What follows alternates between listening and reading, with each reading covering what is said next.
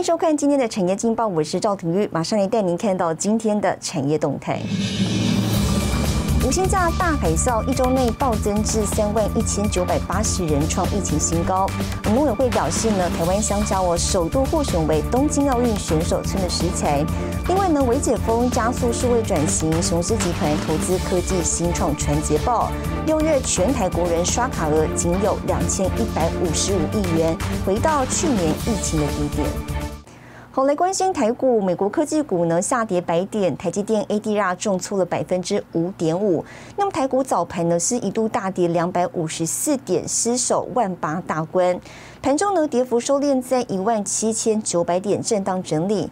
法人表示了，市场已经消化台积电跌破六百元的冲击，短期向上趋势可期。那么展望台股后市呢？晶圆代工供应链股价逐步回稳，内资持续支撑航运股，而投信持续呢布局中小型电子族群。那么市场资金呢并没有看坏台股，预期台股短线向上的趋势不变，提供给您参考。好，接下来请看今天的财经一百秒。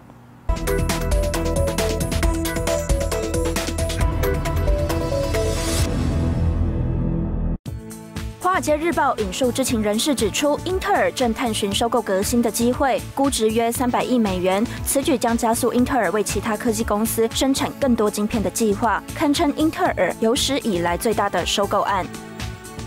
美国参议院十五号通过最新法案，禁止所有来自中国新疆或在该地区制造的商品输美。太阳能也在名单内。业界认为，因新疆占全球多细晶供应量比重高达四至五成，美国企业势必要寻找替代料源。达能、联合再生、茂迪、元晶等台湾太阳能厂渴望迎来转单效应。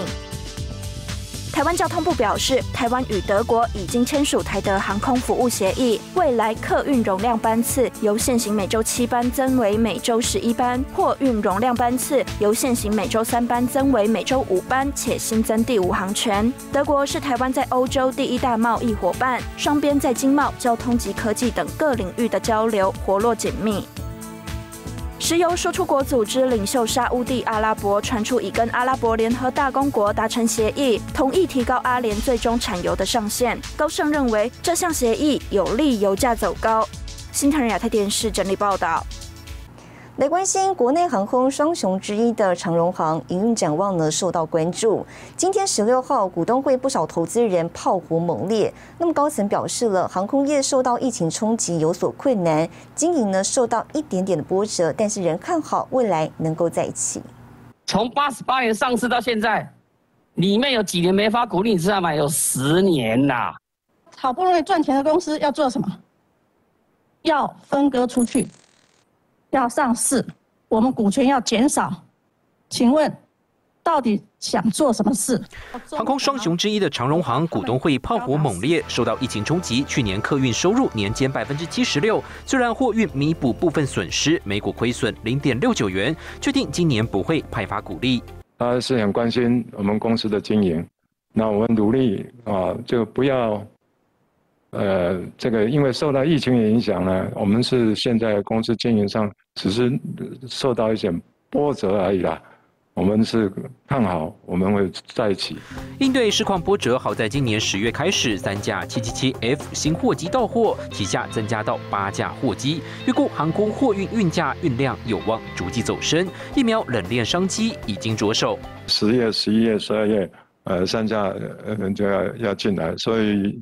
很快啊，啊，各位都有看到，我们也参与印了一批啊，莫德纳的呃疫苗自欧洲回国，啊，你就可以知道我们呃公司在这方面是有这个能力。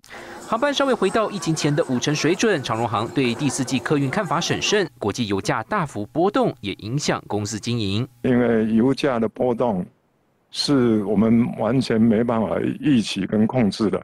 在那个时候的时候，我们暂时这半年内，啊，甚至在未来的一年内呢，我们都有可能在避险的方面呢，我们没有做避险的一个这个的事情啊。对于投资人质疑长荣航太事故切割案，林宝水表示，以公司成长发展性、筹资性来看，应该朝向公开发行 IPO。强调该公司不是只做长荣航的生意，后续也都是委由专业顾问公司进行处理，希望股东放心。既然是沈维彤，台湾代表报道。好，带您看到今天的国际重要财经报纸讯息。彭博社台积电执行长表示，正在评估到日本建晶圆厂计划的可能性。金融时报，欧洲车商、重工业跟航空业等联盟警告呢，欧盟绿色新政将威胁产业创新发展。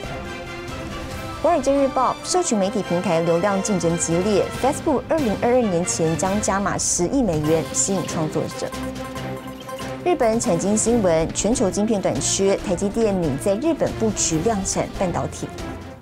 绿建材是近年来全球热门的话题，在台湾有这么一位致力于发展环保建材的业者，以独创的卡扣式地板呢拿下第十八届的金风奖。总部设立于泰国曼谷，近十多年才回台发展，更拿下了零甲醛的绿建材标章。用感谢和乐观的态度面对，让事业呢再创奇迹。接下来要带您看到台湾环保建材业者创业成功的故事。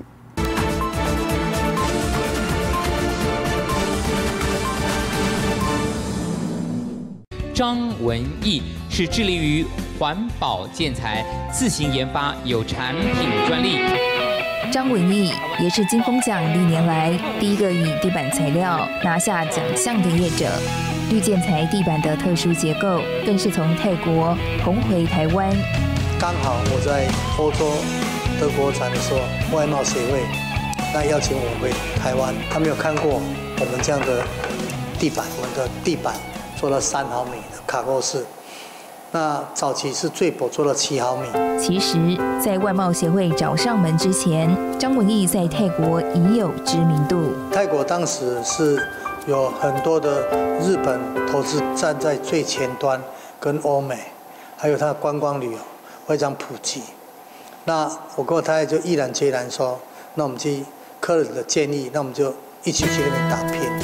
张文义和妻子首先面临的考验就是当地的文化和语言。那就唯有靠自己去自修，就是这样的不断的跟人家沟通，去记录，到处去找人去谈话。在没有网络的年代，张文义靠着电话和实际拜访，开创一张又一张的订单。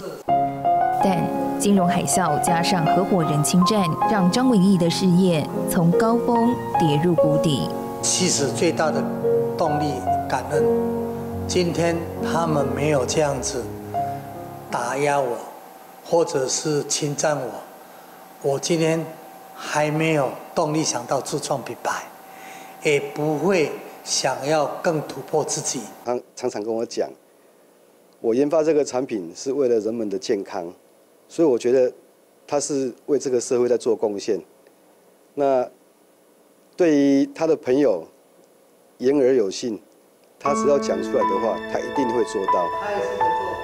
常年旅居海外，张文义被妻子想回台湾陪伴父母的孝心感动，以及外贸协会的邀约，决定把绿建材地板材料从泰国带回台湾，延续发展。耐磨地板、实木地板。甚至于传统的瓷砖业，都一定要走向绿建材这个标章，在未来的市场才有一定的竞争力。我们有技术研发团队，一条龙经过的零甲醛的一个依据测试跟申请，才拿到这样的一个一个一个绿标章。年近六十岁的张文义，大半辈子投入环保领域。如果创业能再重来，张文义笑着说，还是会选择这条路。这是我的喜欢的一个项目，那啊，一直以来还是不会变，重新来还是不会变。但是呢，从夫妻两人到整个团队，公司规模逐渐扩大。张文义坚持以稳扎稳打的模式进军全球环保建材市场。